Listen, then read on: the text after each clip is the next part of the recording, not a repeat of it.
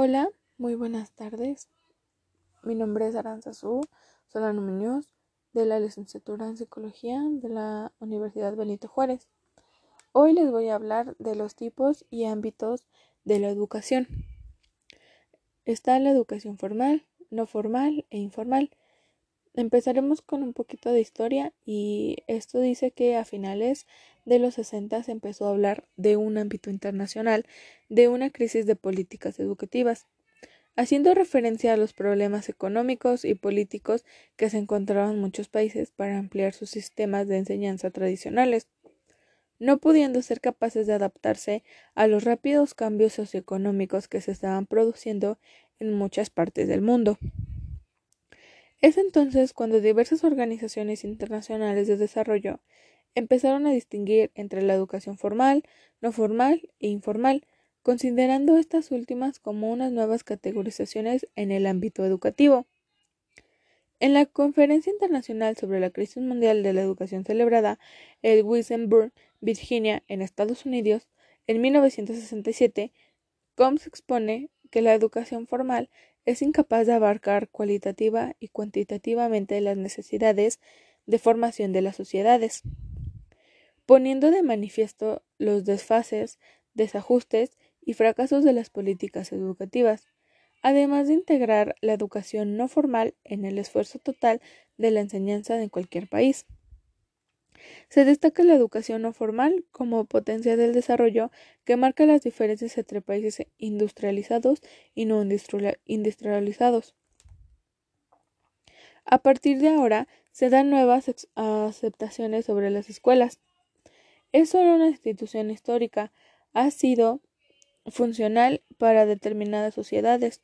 Lo realmente esencial es la educación. Abarca solo un momento del proceso educativo, coexistiendo diversos mecanismos educativos. Los efectos de esta no pueden entenderse independientemente de las intervenciones educativas no escolares. No siempre es el medio más idóneo para desarrollar cualquier objeto educativo y para atender a todas las demandas educativas. Es necesario crear paralelamente a la escuela otros medios y entornos educativos complementarios a ella, denominando a estos recursos no formales. Según Combs, la educación puede ser formal, no formal e informal.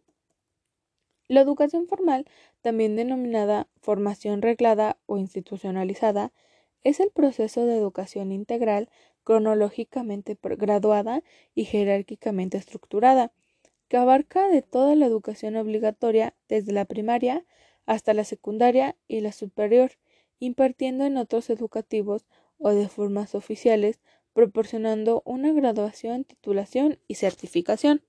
Sus características son intención deliberada. El objeto principal es educar y dar conocimientos a los alumnos. Regulación. Cada colegio tiene diferentes reglamentos internos dentro de sus proyectos educativos. Planificación. Antes de comenzar cada curso, el colegio regula y planifica toda la acción educativa que va a ser transmitida, los temas como por ejemplo sistematización o caracterización metódicos. Sistematización o carácter metódico se concretiza en un circuito oficial, aplicando con calendarios y horarios definidos, que son las evaluaciones, transmisión de título o diploma, se produce generalmente en un espacio y tiempos concretos, la escuela, instituto o universidad con un horario definido, y se evalúa cualitativamente y evalúa capacidades. Algunas de sus desventajas son no recuperación del tiempo perdido, inexistencia de retroalimentación de todos los temas que no se, no se pudieron ver con anterioridad, no prórroga para las evaluaciones, y requiere mucha disciplina para llevar a cabo las actividades calendarizadas, mucho tiempo para la planificación y supervisión de los contenidos impartidos. Educación no formal. Es toda actividad educativa organizada y sistematizada. Busca coherencia del proceso pedagógico en la investigación, planificación, ejecución y evaluación, con una intencionalidad educativa y planificación del proceso de enseñanza. Son estrategias, objetivos, durativas o de soporte realizadas fuera de la estructura del sistema formal. Es el ámbito escolar obligatorio para facilitar determinados tipos de aprendizaje a subgrupos de la población, ya sea adultos o niños, pero que no conduce a una certificación oficial. Este tipo de educación es atendida por organizaciones que tienen como finalidades el cambio social, a través de acciones de alimentación, producción o salud y la educativa. Ejemplo de esto pueden ser los cursos formación para adultos, la enseñanza de actividades de ocio y deporte, la promoción de la mujer, etc., generalmente impartidos en los ayuntamientos, universidades populares, centros cívicos, instituciones para la animación sociocultural o para la educación ambiental o patrimonial, para la formación laboral permaneciente, etc. Algunas de sus características son el enfoque centrado en los alumnos, no se limita a lugares o tiempos de programación específicos y puede facilitar programación flexible, metodológica, duración y programa en base a las necesidades del alumno. Mayor relación con el aspecto de con el sector productivo de la sociedad, impartida por diversos educadores profesionales o no profesionales. Su prioridad es ofrecer conocimientos, valores, destrezas, habilidades para satisfacer necesidades. Se evalúan cualitativamente con capacidades. Son menos utilizadas por considerar a los procesos sociales insuficientemente educativos. Amplitud y heterogeneidad en sus funciones, puesto que comprende tantos aspectos educativos permanentes, tareas de complementación de la escuela, programas pedagógicos de ocio o las relaciones con la formación profesional, como aspectos de formación política, cívica y social, ambiental y ecológica, física, sanitaria, etc. Sus objetivos son ofrecer los beneficios del sistema escolar a los grupos marginados afectados por el desarrollo socioeconómico, facilitar una educación compensatoria que la capacite al ambientador y de, de destrezas para desempeñar un trabajo productivo, ya sea artesanal, artístico, recreacional, ocupacional y técnico, la protección y aprovechamiento de los recursos naturales, que amplíen las oportunidades de empleo, mejoren el, el ingreso económico familiar y modifiquen las condiciones de vida.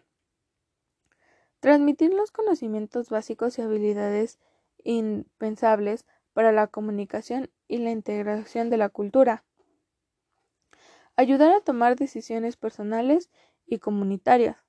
Promover el perfeccionamiento de la zona el conocimiento para hacer la conciencia de la organización social para llevar a cabo un cambio social mediante la, la concienciación y organización social necesaria para fomentar procesos educativos que enseñen.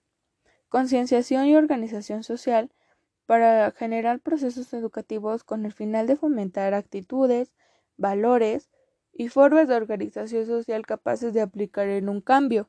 Se dirigen a niños, adolescentes o adultos que en su momento no accedieron o asistieron a la escuela o la abandonaron temporalmente para el aprendizaje de idiomas o distintas capacitaciones. Sus desventajas son la superación personal y la elección que es propia y por tanto consecuente. La educación puede ser agobiante y puede que no se consiga con un consentimiento útil. La educación informal. Es un proceso de aprendizaje continuo e espontáneo que se expresa y se realiza de manera intencionada fuera del marco de educación formal y no formal, reconocida y utilizada como parte del aprendizaje por el sistema, aunque no son organizados o administrados por una estrategia educativa determinada, los aprendizajes están determinados por situaciones cotidianas del contacto social y que se dan en ámbitos más relajados como son los escolarizados así como la familia, el club deportivo, grupos de amigos, asociaciones culturales y los medios de comunicación, consideradas como actividades diseñadas, pensadas y programadas para lograr un objetivo de formación en específico. Por lo tanto, se trata de un proceso que dura toda la vida en que las personas adquieren y acumulan conocimientos, habilidades, actitudes y modos de discernimiento mediante la experiencia y sus relaciones con el, con el medio. Es una dimensión educativa casi inexplorada e incomprendida por el sistema educativo, por la que se considera un campo, que se realiza en la investigación educación social. Ahora les comentaré un poco de la evaluación en educación social. ¿Para qué se evalúa? Esto se evalúa para mejorar los procesos, reajustar los objetivos, revisar los planes, programas, métodos y recursos para facilitar la máxima ayuda y orientación. También la evaluación permite tomar decisiones valiosas y dar continuidad a los programas. Los tipos de evaluación son según el objeto del programa que se va a evaluar, el contexto, las necesidades, el diseño, el proceso y el producto. Evaluación de la eficacia o resultados y rentabilidad económica. También es el pre, durante y el post del programa. Pero, ¿qué es un programa de intervención socioeducativa? Es un sistema que fundamenta, sistematiza y ordena la intervención socioeducativa global, cuya elaboración se lleva a cabo con la participación activa de la comunidad. Eso sería todo. Les agradezco mucho su tiempo y esta cápsula le pertenece a la comunidad y a la Escuela Universidad Benito Juárez. Gracias.